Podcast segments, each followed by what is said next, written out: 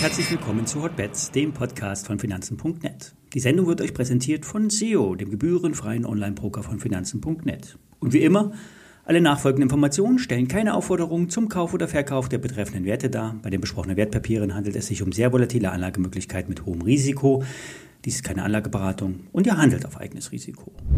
Ja, das waren die ersten wirklichen Gewinnmitnahmen, die gestern in den USA zu sehen waren. Zur Eröffnung gab es erst Euphorie. Tesla und Nvidia machten neue Hochs und dann bröselte es ab. Die Abverkäufe sind noch kein Short-Signal, aber es könnte die Vorstufe für eine Top-Bildung gewesen sein. Auf der kleinen Zeitebene gab es erstmals tiefere Hochs und leicht tiefere Tiefs. Mehr ist es nicht. Eine Konsolidierung im Aufwärtstrend. Aber es kann mehr daraus werden. Denn die CPI-Daten, also die Inflationsdaten, die am Dienstag kommen, könnten härter als erwartet ausfallen.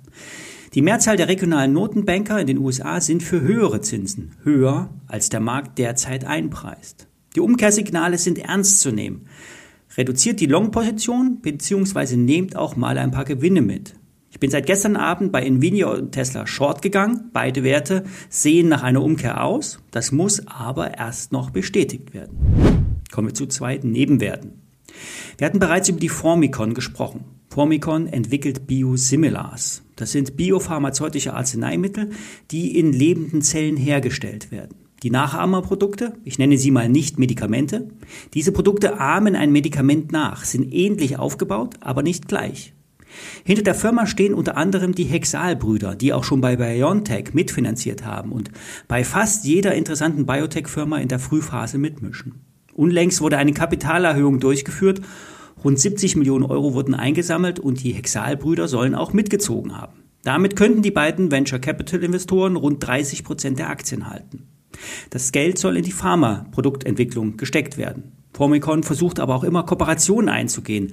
So wurde mit Fresenius Kabi ein Vermarktungsvertrag geschlossen. Ein Covid-Biosimilar könnte auch bei Lungenkrankheiten Anwendung finden. Hier könnte BioNTech als Partner ins Spiel kommen. Im April werden Studienergebnisse zu anderen Produkten in der Pipeline erwartet. Die Aktie ist auch nach der Kapitalmaßnahme ein klarer Kauf für die Value-Depesche und auch für den Nebenwerte-Experten Lars Winter von Börse Online. Die Kursziele sollten über 100 Euro liegen. Aktuell gibt es die Aktie für 79 Euro. Eine 100% Chance wird von Börse Online bei der Softwarefirma Exasol gesehen aus Nürnberg, wenn es zu einer Übernahme käme. Zwei Gründe sprechen nach BIO-Angaben für die Spekulation. Erstens, trotz Problemen im Management wurde der Umsatz gesteigert, vor allen Dingen in der Cloud. Das ist jetzt nicht nur ein Exasol-Problem oder Vorteil. Alle IT-Firmen und Softwarefirmen setzen auf die margenstarke Cloud und vor allen Dingen auch die Kunden. Die Datenmengen werden immer höher und die Verfügbarkeit benötigt umfangreiche Serverkapazitäten. Und beim Thema Sicherheit wurden auch enorme Fortschritte gemacht. Google, Microsoft und Amazon bieten extrem performante und sichere Systeme an.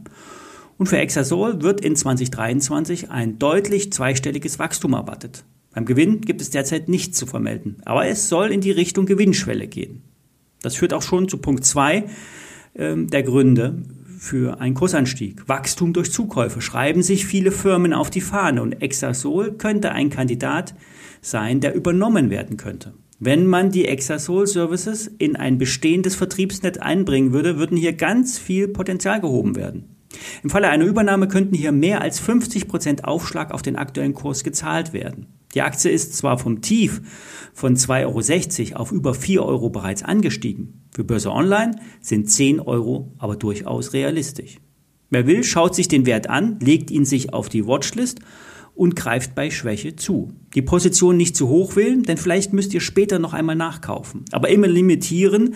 Bei marktengen Werten ist es wichtig. Gerne auch mal ein Limit reinlegen und abwarten. Wir erwarten heute eine Fortsetzung der Gewinnmitnahmen. Wie weit sich die Konsolidierung ausbreitet, werden wir am Montag besprechen.